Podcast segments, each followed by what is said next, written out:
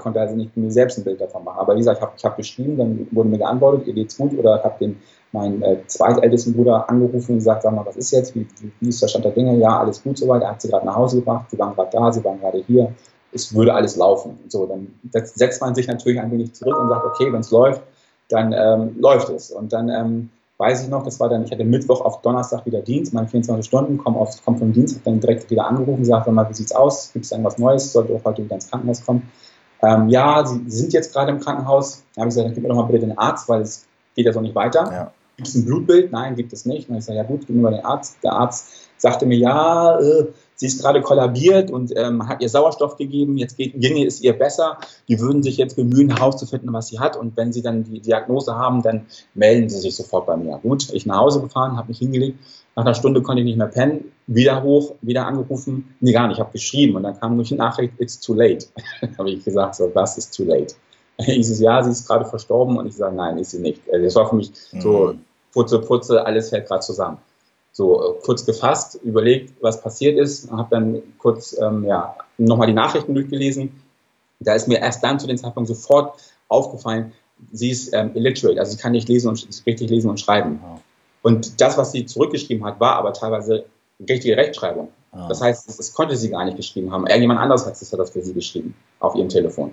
Oh. So, und dann hat bei mir Klick, Klick, Klick gemacht erst in dem Moment. Und da war es aber schon zu spät und ähm, ja, es war großer Schock, ganz großer Schock. Und du lernst gerade deine Mutter kennen und bist ja. gerade dabei, diese Bindung aufzubauen, die dir das ganze Leben gefehlt hat und dann wird sie dir so krass genommen irgendwie. Und ähm, da habe ich erst gemerkt, so, obwohl ich so privilegiert bin, obwohl ich in Deutschland lebe, obwohl ich die Möglichkeit gehabt hätte, sie hierher zu holen, ist mir das passiert, was den Leuten da unten jeden Tag passiert. Ja. Gehen in ein Krankenhaus, um zu sterben. Und ähm, da war halt diese Idee geboren, äh, zu helfen, also da zu helfen. Ähm, ich habe dann ähm, ich war dann da zur Beerdigung. Die haben die Beerdigung ewig hinausgeschoben. Ähm, ich glaube, sie ist gestorben im, im September. Und Oktober, nee, Ende, Ende Oktober war es die Beerdigung gewesen, also irgendwie fast sechs Wochen später erst. Mhm. Ähm, ich war dann da vor Ort. Während ich da war, ich war zu dem Zeitpunkt schon in der Schönklinik in, in Hamburg-Eilweg, ähm, habe ich einen Anruf von jemandem bekommen, von einem, der, der dort arbeitet, äh, stellvertretender Chef der, Psych der Psychosomatik, glaube ich, der, mir, ähm, der mich gefragt hat, ob ich Betten gebrauchen kann. Ich sage, ja, warum nicht? Ähm, kann man immer gebrauchen. Ich habe zu dem Zeitpunkt immer, wenn ich nach Ghana bin, so kartonweise ja. äh, Sachen mitgenommen, um die zu spenden. Habe aber gemerkt, so diese großen Krankenhäuser, das bringt nichts, denen da was zu geben, weil die verteilen das unter ihren Leuten, beziehungsweise ja. verkaufen das und dann ist das, ist das gedeckt, aber es kommt nicht beim Patienten an. Und deswegen bin ich da schon einen großen Bogen.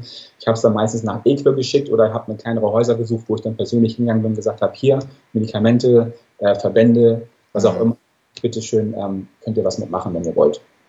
Und ähm, dann kam halt diese große Schwung Betten. So, und dann stand ich da, Betten, was machst du mit Betten? Ähm, habe dann Cecil angerufen, mit denen habe ich halt die, ähm, die, die, die Beerdigung organisiert und habe ihn gebeten, mal sich umzuhören, wer das gebrauchen kann. Ja.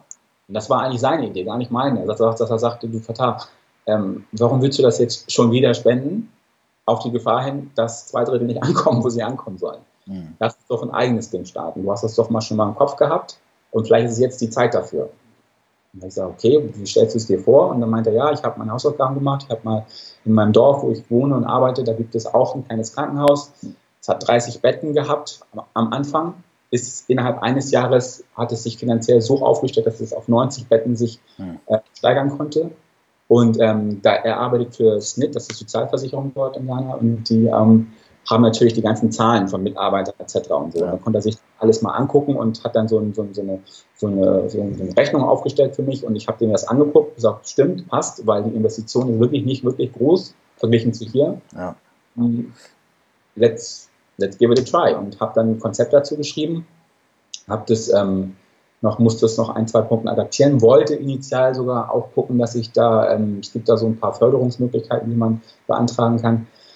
Äh, musste ich mich schnell von verabschieden, weil unter anderem teilweise meine Kriterien nicht, nicht aus, lang, ausreichten, beziehungsweise ich durch diese, durch diese ähm, Kriterien gezwungen wurde, mit Institutionen vor Ort zusammenzuarbeiten. Und ähm, ja, das ist einer der größten Stolpersteine. Und ich würde, ich behaupte sogar, das ist der größte Stolperstein, warum Afrika nicht aus der Krise rauskommt, weil es dort diese Instanz gibt, äh, einmal die Politik bzw. die Regierungen plus halt die Religion, die alles, was von außen an Subventionen kommt, direkt assimilieren. Das ja. wird aufgesaugt wie, wie weiß ich nicht. Das, ja, ist, das war Tropfen Wasser auf der Sahara. Äh, auf dem Sahara. das ist sofort weg. Und ähm, das kommt niemals da an, wo es ankommen soll. Und dann wirst du gezwungen durch unsere Behörden oder durch auch ähm, internationale ähm, äh, ja, Bank, Banken etc. wirst du gezwungen, genau mit diesen Leuten zusammenzuarbeiten. Ja. Also das ist, ich habe jetzt in der Zwischenzeit seit zwei, drei Jahren habe ich jetzt mein Konzept zusammen und weiß, warum die das machen. Man muss halt dort Leute installieren, die einen ermöglichen, da weiter Raubbau zu betreiben. Und das kann man nicht machen, wenn man den Leuten das wegnimmt, was sie halt haben, nämlich ja. ihr Geld. Ähm, also muss das Ganze sozusagen so ein Give and Take sein und dann wird halt auch ein Auge zugedrückt, wenn 40 Milliarden verschwinden. Ja, ja, das, das muss man sich wirklich vorstellen. Das ist tatsächlich so. Ne? Das ist die ja. Realität und so läuft es einfach ab. Ja, und so läuft es halt ab. Und ähm, ich habe dann mich entschieden, okay, wenn es nicht über den Weg geht und ich jetzt nicht zwei Millionen irgendwo beantragen kann, dann muss es so gehen, wie die anderen es machen. Stein bei Stein und äh, Bit by Bit. Und das machen wir jetzt. Und ähm, ja, also wie gesagt, der Anstoß war, war sozusagen, der Triggerpunkt war der Tod meiner Mutter. Der Anstoß dann kam durch meinen Bruder. Ja. Und ähm, ich habe dann meine ganzen Energien, die ich vorher in Hamburg halt äh, verdingelt habe, mit äh, was weiß ich was für Migrantenhilfe, habe ich dann komplett mal outgesourced und ähm, habe da dann sozusagen das eingestellt. Ich habe dann, wie gesagt, damals auch den Bruch leider mit meinem damaligen Partner Emanuel gehabt, weil der wollte auch die Bänden irgendwie spenden, um dann mhm. halt sich ähm, zu profilieren bei ein, zwei Krankenhäusern. Aber ich habe gesagt, das, ähm, das ist nicht. Ja. Wir müssen da jetzt was Nachhaltiges produzieren. Wir müssen etwas machen, was anders ist als jemals zuvor. Und dieses, das, ähm, das weiß auch, das ist noch auch weniger. Es gab gerade neue Studien in England. Die äh, Schwarzafrikaner sterben in der Regel 20 Jahre durchschnittlich früher als weiße Europäer weil sie teilweise mehrere Jobs gleichzeitig haben, um sich in ihrem Land zu versorgen, plus im, im, im Heimatland auch noch die Familie zu versorgen. Das heißt, sie haben ein riesengroßes äh, Stress- und äh, Stresspensum, haben ein riesengroßes Arbeitspensum und äh, halten natürlich nicht viel von Prophylaxe etc. Das heißt, ja. sie gehen auch zu Vorsorgeuntersuchungen etc. etc. Das heißt, viele haben relativ früh schon Diabetes, viele haben äh, unentdeckte Karzinome, also Krebserkrankungen, die nicht entdeckt werden, die dann halt zu spät entdeckt werden. Ähm, äh, viele sowas wie, teilweise ist auch leider noch HIV ein Thema, ja. ähm, wo dann gar nicht jetzt, heutzutage muss keiner an HIV sterben, aber die Leute wissen es einfach nicht, dass sie dann krank an solchen Sachen sind. Ja. Die gehen mit ihren Krankheiten zur Kirche, die Kirche erzählt ihnen dann irgendwas über, über Zahlen gesehen und ähm, wenn sie da und da spenden, dann wird es schon und letztendlich krepieren die Leute in Europa, in Deutschland, in London und sonst irgendwo ähm, an Krankheiten, die kein Todesurteil sind. Ja. Und das ist halt so maßgeblich, wo man einfach dann für sich entscheiden muss, wie kann ich es ändern? Und ich glaube nicht, dass ich es ändern kann, indem ich sage, ihr kommt alle jetzt nach Deutschland, weil dann ist halt diese große Debatte, die jetzt gerade durch die AfD halt angestoßen wird, halt umso größer, dass sich viele Leute hier auf den Schlips getreten fühlen, weil sie sagen, die nehmen uns was weg. Ja. Das Lustige ist, ähm, es ist kein deutsches, es ist kein äh, europäisches Problem. In Ghana denken die Leute genauso über die Leute, die aus Ivory Coast kommen oder von sonst irgendwo kommen, die Arbeit suchen. Die denken auch, die kommen und nehmen uns die Arbeit weg. Ja, das ist einfach ein menschliches Ding. Ja, es ist ein menschliches Ding. Und deswegen ist es für mich auch jetzt nichts Fremdes, wo ich jetzt sage, das ist jetzt was Schlimmes. Ich kann durchaus verstehen, wenn äh, Herbert Müller sagt, irgendwie, ich habe keinen Bock auf die Ausländer, die sonst was machen. Weil er nicht natürlich nicht sieht, was für ein Background haben die, wo kommen die her, warum kommen die eigentlich hierher? Ja, natürlich. Wenn ich diesen Herbert Müller mal für fünf Wochen mit nach Ghana nehmen würde, dann würde er wissen, warum die hierher kommen wollen, ja, um klar. zu bleiben. Aber du kannst natürlich jetzt nicht diese ganzen, diese halbrechte Gesinnung kannst du nicht nach Afrika schicken und sagen, guckt euch das mal an und dann überlegt euch das nochmal. Und am Ende des Tages hilft es ja keinem. Ja, klar. Unsere Ressourcen sind ja hier auch limitiert. Und du kannst ja jetzt nicht die ganze Welt hier einladen und sagen, komm, wir machen jetzt, äh, wir machen jetzt die Tür und Tor auf und es wird schon klappen. Das wird eben nicht klappen. Das sieht man einfach, weil es wird immer Unmut aufkommen und es, diese Umverteilung geht einfach zu Lasten des Gemeinschaftsfrieden. Mhm. Und ich, ich sehe es auch, dass ein Mensch, egal ob Ghana oder sonst irgendwo, ein, ein, ein eloquenter und gebildeter Mensch, der dort ausgebildet ist, kann dort unten viel mehr erreichen mit seinen, mit seinen Ressourcen, als wenn du den hier in irgendein Klima des teilweise Rassismus, in ein Klima der, des Unwillkommensseins und in ein Klima des erstmal sich behaupten müssen in einer Wirtschaft, die er gar nicht kennt, ja. äh, du, du, du, du wirfst ihm sozusagen den Hain zum Fraß vor und er kann seine, seine Potenzial gar nicht komplett voll ausschöpfen, so wie er es bräuchte. Ich bin ein ganz anderes Beispiel, weil ich bin hier groß geworden, aber für jemanden, der von dort kommt, hierher, ist es ein ganz anderer Schnack, groß zu werden und erfolgreich zu sein. Ja, und ich glaube, du nimmst diesen Menschen ganz viel Potenzial, wenn du die davon da wegnimmst. Du nimmst dem Land ganz viel Potenzial, wenn du solche Menschen dort wegnimmst oder weglässt. Und deswegen ist das keine Nachhaltigkeit. Nachhaltigkeit geht da los, wo man sagt, wir müssen es schaffen, dass die Leute sich dort wohlfühlen, dass sie dort versorgt sind und dort sagen, hier bin ich, hier möchte ich bleiben und hier ist alles gut. Und das hat, ähm, das versuchen ein, zwei Leute. Gibt auch ein, zwei große Politiker, die das versucht haben, die wurden dann um die Ecke gebracht, als, als sie es versucht haben, weil das halt was kostet. Ja. Und es kostet, das heißt wieder Umverteilung, das heißt wieder von den nehmen, von den Haien nehmen, die das äh, brauchen und meinen, sie, sie, sie verdienen es, weil sie einfach da oben stehen. Und die Haie lassen sich nicht gerne ihr Essen wegnehmen. Und ähm, wenn man da einfach da zu sehr, zu schnell erfolgreich ist, beziehungsweise die merken, da kommt einer, der nimmt uns was von, unserer, von unserem Kuchen weg, dann äh, skaliert es auch ganz schnell da unten. Und das ja. ist halt mit ein, einer der Stolpersteine, die Nachhaltigkeit in Afrika nicht möglich machen, denke ich. Einmal, wie gesagt, dass wir hier Raubbau betreiben müssen und wollen, um unser Lifestyle aufrechtzuerhalten, aber andererseits halt auch, dass die Leute da unten, die davon profitieren, das nie zulassen werden, dass da jetzt irgendein Hyopai daherkommt und meint, er muss das mal ganz umstrukturieren und eine Mittelschicht aufbauen und die Mittelschicht saugt Geld ab. Und das, das ist ja vielleicht auch so, dass das wirklich Fatale daran ist ja, dass trotz dieser grausamen Tatsache, dass wir hier unseren Raubbau betreiben, es theoretisch möglich wäre, ja, ja. in Afrika für die Menschen dort dennoch sich weiterzuentwickeln und weiterzukommen, Mittelstich zu bilden, aber dass das vor Ort. Einfach, das ist nicht erlaubt. Das wird einfach verhindert. Einfach und, froh, dass du da warst und da halt dein, dein eigenes Bild. Ja, es ist wirklich, es ist also, ja. es ist nicht nur dieses eine andere Welt und ich mache eine Safari, gucke mir Elefanten an oder sonst ja. irgendwas, sondern dort vor Ort zu sein und die Menschen dort in ihrem täglichen Leben auch, ich bin ja, durch euch, durch dich natürlich dann auch an, immer so an Orte und Menschen geraten, an die ich ja so nie gekommen wäre als normaler Tourist irgendwo. Und es ist einfach wirklich ein komplett anderes. Und wir sind da durch Gegenden gefahren, da stehen Häuser, die habe ich hier in Hamburg noch nicht an der Elbchaussee stehen sehen. Ja, da stehen wirklich, da stehen, da stehen Anwesen, wo du denkst, da wohnt der Präsident. Und das ja. ist dann irgendjemand, der halt sonst irgendwas betreibt. Ich, ich habe gestern, vorgestern hat mir Cecil äh, eine Nachricht von so einem Typen geschickt, der halt auch meinte, ja, wir Afrika, also der lebt in Ghana, äh, wir Afrikaner müssen zusammenhalten, wir müssen die Vergangenheit Vergangenheit sein lassen und müssen uns nach vorne blicken, um in der Zukunft halt gemeinsam stark zu werden. Und äh, dann kam halt ein, so ein, ein Seithieb von einem Cousin, der meinte, ja, ja, Seithieb von wegen. 600 Millionen hat der Typ irgendwie auf seinem Konto. US-Dollar, nicht irgendwie Cities oder so.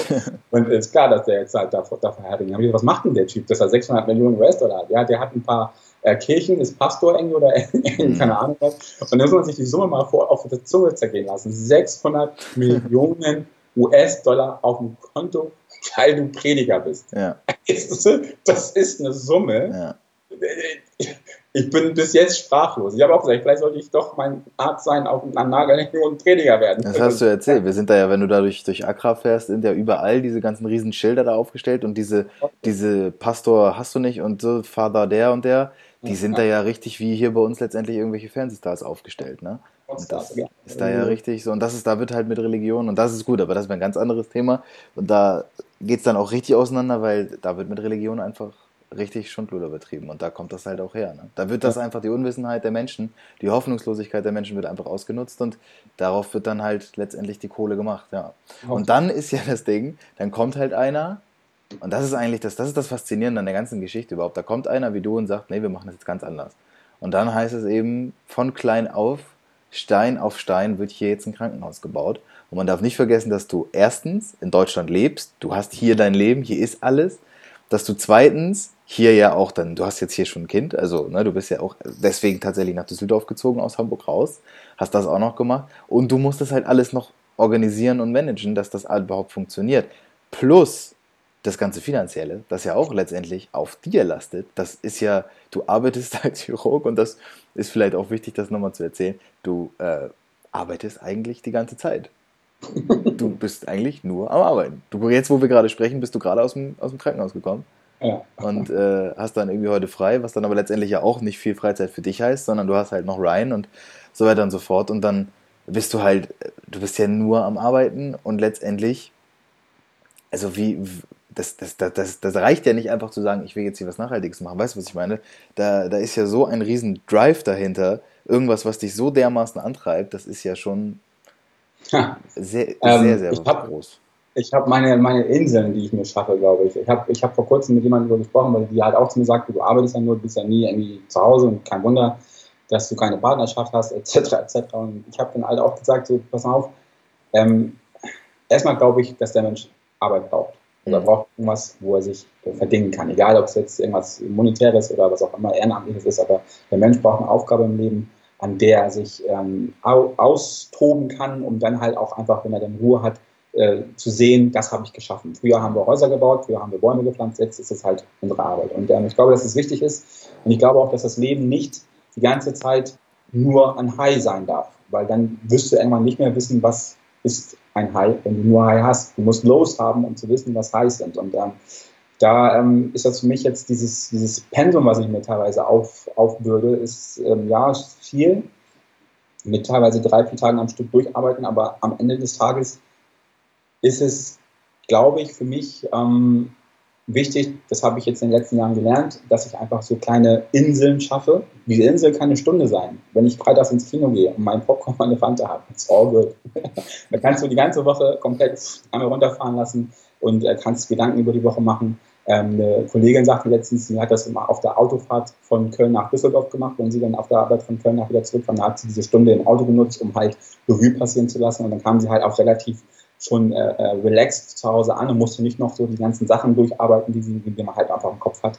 Und ich habe halt so meine ein, zwei Spots, manchmal in der Woche, manchmal im Monat, aber, aber ich genieße die dann auch und ich bin, ich bin dann auch dann wirklich da, dass ich dann da rausgehe aus diesem Tag, auch wenn ich vielleicht wenig Schlaf hatte, aber dann weiß ich, ähm, ich habe wieder genug Energie für die nächste Woche, die kommt. Und, ähm, und es ist halt auch ein Zeitmanagement, was man haben muss, glaube ich. Und dieses Zeitmanagement habe ich mir früh angehalten. Wie gesagt, bei Gravis, ich hätte ja auch bei Gravis bleiben können wie die anderen Studenten. Aber ich bin ein Risiko eingegangen, mich selbstständig zu machen, weil ich einfach wusste, weniger Arbeit, mehr Lohn heißt für mich mehr Möglichkeiten, was anderes zu machen. Ne? Ja. Ähm, Das sind so Sachen, ich versuche doch schon zeiteffizient in meinem Leben voranzukommen, ähm, weil ich weiß, ich habe nur eins. Ich weiß, also ich glaube jetzt nicht so, dass ich irgendwie, the, the, the Life After ist nicht so mein Ding. Ja. Und ähm, ich glaube auch nicht, dass ähm, wir zwingend belohnt werden, weil sonst wäre schon irgendjemand da, der uns das irgendwie mitteilen will, dass es wirklich so ist. Daher versuche ich mein Konzept hier jetzt auf diesem, auf diesem jetzigen Dasein aufzubauen und dazu gehört gesundes Ich, das muss vorweg stehen. Ja, das heißt, ich, bin, ich lebe sehr gesund, ich achte darauf, dass ich ähm, auch Prophylaxe betreibe, ich achte darauf, wie ich, wie ich ähm, wie ich esse. Ich weiß, da werden jetzt einige lachen, die mich kennen und sagen, haha, der, der ist doch ein bisschen komisch. Nein, ich esse genau richtig. Also zumindest, was mein medizinischer Stand mir gerade hergibt, ist, das haben wir viel drüber geredet schon und du hast mir viel erklärt, intermittierendes Fasten bei dir ist ja, ne, du hast ja diesen richtig 24-Stunden-Zyklus und äh, ist, alles, was du tust, ist ja sehr, sehr bewusst. Das ist Ja. wahrscheinlich eher das, Genau. worum es geht. Ne? Das Genau. Bewusstsein ist halt halt da. da doch sehr bewusst und sehr effizient und ähm, merke einfach auch, dass manchmal drückt der Schuh, manchmal denkt man so, "Oh, eigentlich hättest du doch gern das und das schon und eigentlich hätte das und das jenes erreicht. Aber dann äh, kommt wieder der Punkt, wo man dann halt ähm, weise sein muss, wo man halt, ähm, reif sein muss und dann sagen muss, ja, was wäre denn gewesen, wenn das so schnell gegangen wäre? Ja. Wärst du an dem Punkt, wo du jetzt bist? Hättest du deine, dein ganzes Wissen, hättest du deinen Background, hättest du überhaupt die Weitsicht, gewisse Sachen zu erahnen und mit gewissen Leuten auf, dein, auf einem gewissen Level umzugehen, wie du es jetzt tust. Ja. Das sind Sachen, die habe ich mir natürlich auch in den Jahren teilweise bewusst, teilweise unbewusst erarbeitet. Und ähm, es heißt, es hat alles, es ist, mein ganzes Leben scheint so ein Baustein auf Baustein zu sein, um mich dahin zu bringen, wo ich jetzt gerade hin möchte Ja. um halt auch diesen Fokus zu haben. Die habe ich zwar schon immer gehabt, also diesen Drive und Fokus, dass wenn ich was wollte, habe ich es auch bekommen, ob durch Zufall oder durch auch Ausharren und zu sagen, ich bin geduldig und ich ziehe das jetzt durch. Ähm, diesen Drive, den habe ich mir erhalten, aber da kommt ja halt auch noch eine Menge doch dazu, zu ähm, dieses Gespür, wen habe ich vor mir, Ähm, wie viel Zeit darf ich da investieren und ähm, ähm, wie kann ich gewisse Probleme umgehen, beziehungsweise wie lerne ich aus gewissen Problemen. Das sind so Sachen, die habe ich mir in den letzten Jahren teilweise intensiviert. Durch Ghana auch natürlich musste ich sie intensivieren. Ähm, ich habe ich hab da, ich hab dazu noch eine Anekdote. Mein, mein Bruder Seth ist eher der ruhige Typ. Mhm. den, den muss man schon die Wörter aus dem Mund rausziehen. Äh, Der, der, der hat da nicht so wirklich Bock zu kommunizieren. Und wir waren unterwegs und haben äh, im Rahmen des Projektes halt auch versucht, neue Kontakte zu knüpfen. da kam mir auch immer wie immer der Zufall entgegen. In der Bar hast du jemanden kennengelernt, der auf deiner Seite war, den du gut gebrauchen konntest. Äh, bei einer Tante hast du jemanden kennengelernt, der zufällig gerade in der Gegend war und zufällig gerade dann auch, dann kann man sich kurz unterhalten. Und ich habe da einen Typen von sozusagen Gesundheitsministerium dort kennengelernt, der uns halt ermöglichen wollte, da unsere Lizenzen zu bekommen. Und habe den relativ viel erzählt, hab den auch, bin auf den eingegangen und zugehört. Und dann hat man, als mein Bruder nicht losgefahren ist, meinte, ja, Katar, warum redest du immer so viel? Warum erzählst du den Typen? meine ich zu ihm, so ist das ähm, Der Typ kennt mich nicht. Ja. Ich kenne den Typen nicht. Es gibt nur eine Chance, den Typen relativ schnell kennenzulernen. Ich habe keine 50 Jahre vor mir, um ja. den Typen kennenzulernen. Ich möchte sofort wissen, wer der Typ ist. Und wenn ich wissen möchte, wer der Typ ist, dann muss ich ihm genau das geben, was er jetzt möchte von mir. Ich muss ihm das suggerieren, was, was Sache ist. Also ich gebe natürlich die Wahrheit, ich, ich lüge niemandem was vor, aber ich packe den Leuten blunt auf den Tisch, was Sache ist. Ja. Und dann werde ich sehen, wen habe ich vor mir. Weil er wird sich das nehmen, was er braucht, oder das nehmen, was er halt denkt, was ihm zusteht. Und wenn da Leute dabei sind, die sich das nehmen, was ihnen nicht zusteht, dann sind sie relativ schnell raus. Und ich habe meine Ruhe. Ja? Und in Ghana musst du so agieren. In Deutschland kannst du es auch machen, aber in Ghana musst du so agieren. Hier haben wir Gesetze, die uns schützen. Das heißt, ein gieriger Mensch wird sich zweimal hüten, zuzugreifen, bevor er sozusagen sich mit dir anlegt, ja, weil er einfach dann auch weiß, okay, ich lege mich nur nicht nur mit denen an, sondern ich lege mich auch mit dem Gesetz an eventuell. Das ist vielleicht strafbar, was ich mache. Dieses Denken gibt es in Ghana nicht. Die nehmen mhm. sich, was sie wollen. Ja. Und ähm, um das halt zu umschiffen, muss man den Leuten einfach sozusagen nackte Hose sagen, hier, pass auf, hier ist das Geld, guck mal, was du damit machst. Das habe ich bei vielen gemacht. Ich habe nicht viel investiert im Nachhinein, weil ich ähm, so gesehen immer noch weniger investiere als Leute wie mein Vater, wie andere Leute, die dort investieren, die einfach immer wieder auf die Schnauze fallen, weil die das nicht begriffen haben, wie man Leute schnell aus der Reserve lockt. Ja. Wie man Leute schnell ähm, überprüft sozusagen. Und dieses Überprüfen musste ich mir in den letzten Jahren nochmal intensivieren und optimieren. Und wie gesagt, ich glaube nicht, dass ich an dem Punkt wäre, wo ich bin, wenn ich nicht diese Odysseen durchlaufen hätte. Ja, verstehe ich. Ja? Diese Ruhe, manchmal auch, ich habe als Kind schon gelernt, ja, als Kind, als Teenager eher, nicht als Kind, dass ähm, manchmal hinsetzen, heulen, lachen, was auch immer, aber einfach hinsetzen und nichts machen, bringt viel mehr, als mit dem Kopf durch die Wand zu wollen. Ja. Weil du kannst das da draußen nicht, manchmal nicht verändern. Du, du kannst schreien, du kannst lachen, du kannst betteln. Bestimmte, Sachen lassen sie nicht ändern. Die sind so, wie sie sind, die Konstellation. Aber wenn du dich hinsetzt und wartest, dann wird sich irgendwann die Tür öffnen. Und wenn du da schnell genug bist und durchflickst, ja. hast du das, was du möchtest. Das fordert Geduld, das fordert auch eine gewisse Ruhe.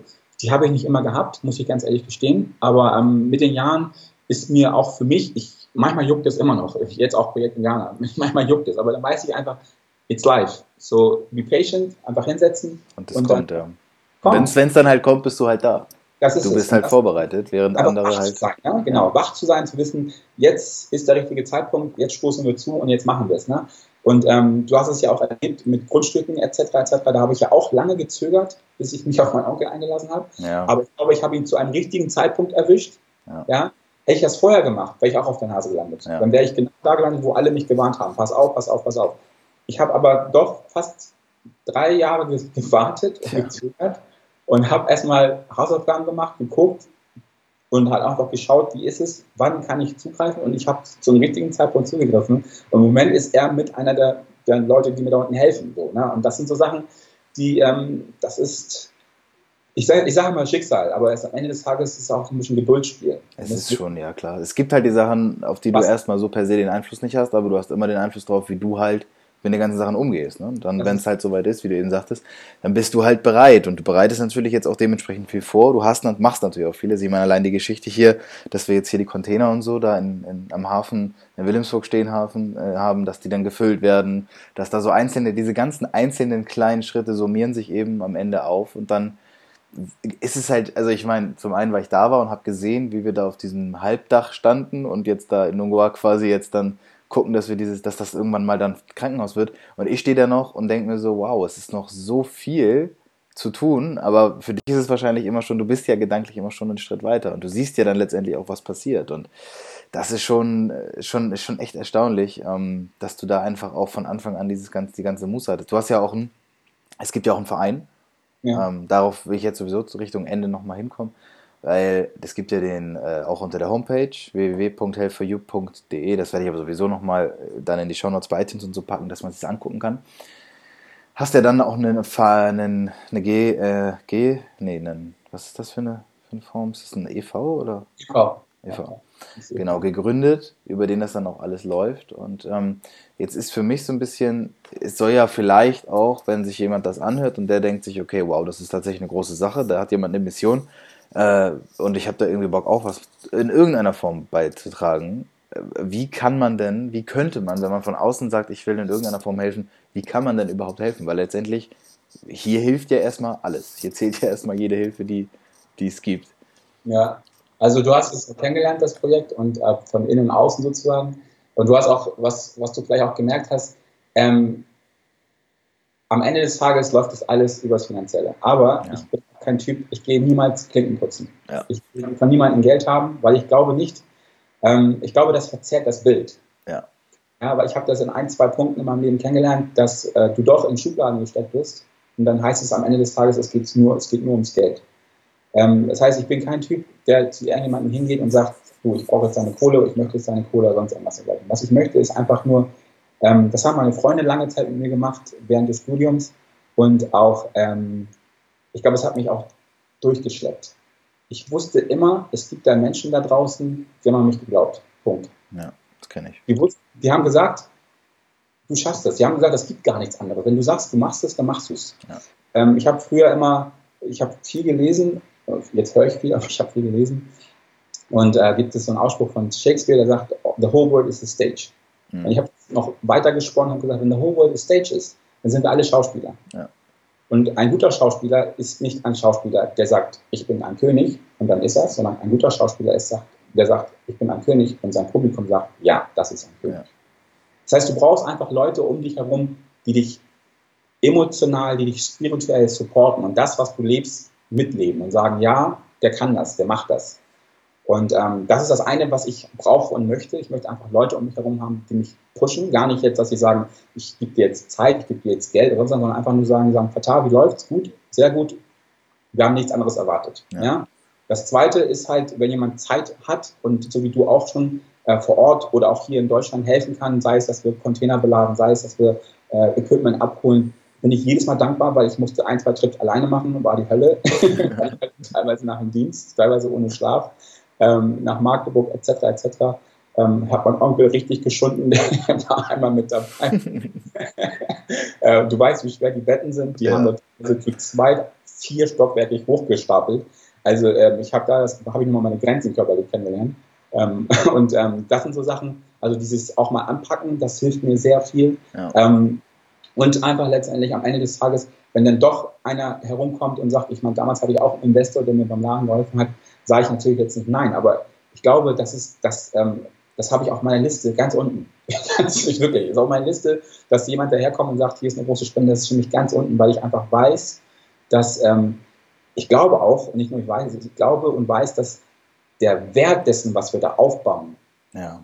ist ein ganz anderer nachher, wenn wir da gearbeitet für haben, wenn wir wirklich jeden Stein auf jeden Stein selbst aufgebaut haben.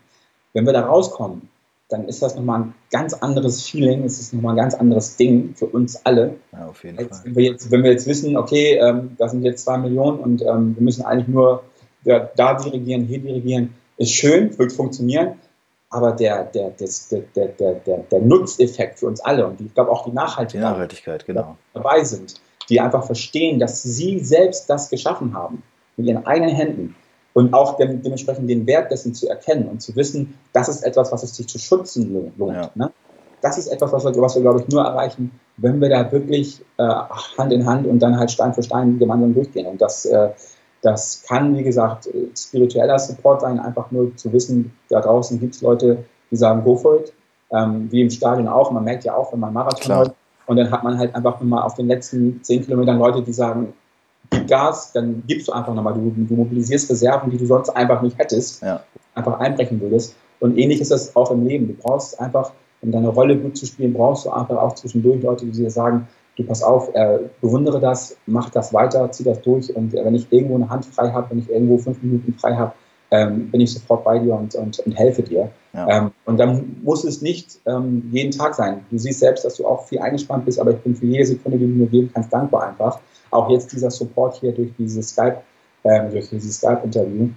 ähm, du, du, hast, du weißt gar nicht, was für einen großen Impact das hatte, ähm, äh, damals, als du diese, ähm, diese, diese, diese Briefe rausgeschickt hast. Ich meine, diese Betten, die wir im Magdeburg bekommen haben, die haben was angestoßen und die werden was anstoßen. Ja. Ich bin noch dabei, das umzusetzen. Ich bin noch dabei, daraus äh, Früchte sozusagen zu erarbeiten. Aber am Ende, Ende des Tages ist es etwas, was mit ein großer Baustein dafür sein wird, dass wir da eventuell auch Business machen können und ja. dann auch das Ganze voranzutreiben. Und deswegen, ähm, ähm, es, es können so Kleinigkeiten sein, wie halt, wie gesagt, Briefe aufsetzen. Es kann so Sachen sein, wie einfach mal Telefonat für mich zu machen, etc. Weil ich kriege halt nicht immer alles gebacken. Ja, und manchmal bin ich auch ganz froh, wenn es auch jemand anderes macht. Ja. Damit halt Leute nicht denken, das ist so eine One-Man-Show, sondern ja. es ist wichtig, dass es, ähm, ich glaube, es, das Bild nach außen ist nochmal was wertvoller, wenn es so ein internationales Projekt ist von jungen Menschen, die Bock haben, die Elan haben, die sagen, wir möchten da was verändern, dass wir, wenn wir irgendwann abdanken, sagen können zu unseren Kindern, pass mal auf, das waren wir. Ja? ja. Und ich glaube, das ist so ein, äh, es ist so, es muss so ein Gänsehaut-Feeling einfach Ja, ja das genau, ja. So, das sind wir jetzt gewesen und ähm, dann fühlt sich es auch gut an und dann ähm, bin ich auch bereit, bis zum Ende mitzugehen und ähm, ich, werde es so nicht aufgeben, weil wie gesagt, mein Leben gibt es kein Aufgeben, aber aber es gibt so Tage, wo du dann auch viel hängst und denkst, so, schaffe ich das alles noch? und dann kommen diese Stimmen von außen, ähm, die sagen, pass auf, es gibt nichts anderes. Es gibt keine, es ist, es gibt keine Optionen, sondern das ist halt der Weg, ne? Ja, es ist der Weg. Ich habe so oft in meinem Studium verzweifelt und gedacht, ach, ich, stand vor Punkten, wo, wo andere aufgegeben haben, wo ich gesagt habe, ich weiß, ich kann das nicht mehr, ich will das nicht mehr. Und ja. Und dann wusste ich aber, ich, ich habe sie nicht angerufen. Ich musste sie nicht anrufen. Ja. Ich wusste einfach, was meine Freunde denken. Gereicht. Und das die ist ganz, gedacht, ganz wichtig, ja. Die haben gedacht, das ist dein Weg. Und da wusste ich, okay, wenn die das schon denken, ich kann die nicht enttäuschen. ja, manchmal, manchmal hilft das enorm aus. Ne? Klar, man weiß, klar, es kommt vom Innen heraus, aber in solchen Momenten ist natürlich wichtig, dass man das auch weiß. Ja. Ja, Wahnsinn. Also wir, also klar, ich könnte jetzt natürlich noch zwei Stunden oder so. Wir hätten, ich hätte sicherlich noch Punkte für x äh, Sachen, die wir noch nicht abgearbeitet haben. Ähm, aber wir müssen natürlich auch ein bisschen darauf achten, so die Zeit. Wir sollten und werden wahrscheinlich dann einfach auch irgendwann nochmal weitersprechen, weil das Projekt wird ja auch fortlaufen. Das wird sich ja immer was verändern, es wird immer wieder was Neues passieren und so. Und äh, dementsprechend, wie gesagt, ich werde das auch alles verlinken und werde gucken, dass äh, derjenige, diejenige, die jetzt wirklich Bock haben, sagen, okay, da ist echt was rübergekommen von dieser, von dieser Message, die du hast. Weil das ist Entscheidende ist, was ich ich habe mit dir gesprochen und das ist ja das Lustige, du bist halt der Vormieter von meiner Wohnung, da habe ich dich kennengelernt und äh, du kommst aber mit einer Offenheit, mit einer Ehrlichkeit so in die Ecke, dass man einfach in dem Moment, in dem man dich kennenlernt und sieht, weiß man, okay, wow, da, hier passiert gerade irgendwas. Und äh, du hast mir auch einfach den Haustürschlüssel in die Hand gegeben, hast mich fünf Minuten gekannt und dann, hier waren noch komplett deine Sachen in der Wohnung. Und du hast gesagt, ich bin jetzt schon mal zwei Wochen in Düsseldorf, ihr könnt schon mal rein, wenn ihr wollt. Und äh, ich habe gesagt, das, das, das, das kenne ich so nicht, das ist nicht richtig so. Ne, ich habe zu Hause von meinem Vater und so kennengelernt, das macht man nicht, da wird dreimal abgeschlossen. Und du gibst mir einfach den Schlüssel in die Hand und sagst, naja, wird schon, wird schon passen. Ne? Du, also du, klar, hast dann uns kennengelernt und halt gibst natürlich auch nicht jedem Hiopai in die Hand, aber einfach deine Art und Weise, es ist schon enorm, wenn man dann das sagt, du hast mir das erzählt von Ghana und ich habe gesagt, irgendwas in dem Moment hat bei mir Klick gemacht und ich wusste, ja, davon will ich ein Teil sein, weil das ist einfach was Richtiges, das ist was für das echt, so. Und das ist kein Larifari-Scheiß und das wird halt bis zum Ende durchgezogen. Und deswegen, das ist eine wahnsinnige Geschichte, eine wahnsinnige Mission und jetzt, dass wir das jetzt aufgenommen haben, war auch extrem wichtig. Ich glaube auch, dass das einfach für dich ja schon ein gutes Gefühl auslöst, für mich ein gutes Gefühl auslöst, hier einfach mal drüber zu sprechen und wenn jemand, irgendjemand, selbst nur eine Person sich sagt, dass dasselbe, dasselbe bei ihm angekommen ist, dann hat sich das ja schon gelohnt. Jede Hand hilft, jede Hand hilft. Und manchmal ist es auch einfach nur wieder Zuspruch, beziehungsweise auch neue Ideen, neue Ideen. Ja. Ich, bin, ich bin keiner, der Ideen ausschlägt, aber das Gute ist halt, manchmal, ähm, manchmal ist man auch aufgrund vielleicht der Stresssituation oder der Arbeitsbelastung, ist man auch gar nicht mehr so, ähm, hat man so Scheuklappen auf. Ich, ja. ich, ich, ich versuche das zu vermeiden, aber manchmal ist es so, dass man einfach Scheuklappen aufhat und dass man halt einfach sich für Neues öffnen muss. Und vielleicht kommt dieser Impact, dieses, diese, diese kleine Einfluss von außen. Und ähm, deswegen, ich, das kann und wird keine One-Man schon werden. Im Moment ja. sind wir zu, zu dritt, beziehungsweise zu viert. Ähm, und ähm, jeder, der dabei sein möchte, ist natürlich herzlich willkommen. Und das, da geht es nicht darum, ähm, eine 42-Stunden-Woche mit mir abzuwarten, sondern es geht darum, einmal im Monat kurz zu, äh, zu sprechen, ein Meeting per Skype, per WhatsApp oder was auch immer abzuhalten. Ich habe da auch ein, zwei Gruppen bei WhatsApp drin, wo ich die Leute auf dem Laufenden halte, damit sie einfach wissen, was Sache ist. Ähm, die sind auch gar nicht beteiligt. Also man, die, die, Leute, mit denen ich den Verein gegründet habe, davon ja. ist keiner beteiligt. Aber Werner ähm, ne? Genau, ja, genau. Renner sagte auch letztens zu mir, ähm, als ich ihn als, als der Zeitungsartikel kam, ja, sind wir schon so weit jetzt. Ja, ja wir sind jetzt so weit. Ähm, aber das sind halt alle Leute, die sind alle wichtig. Die bringen alle ihren Teil dazu bei. Ähm, sei es, dass man einen Verein gründet, sei es, dass man halt, wie gesagt, einfach den Support hat. Ja. Und ähm, ich bin jetzt im, im, im, September wieder unten.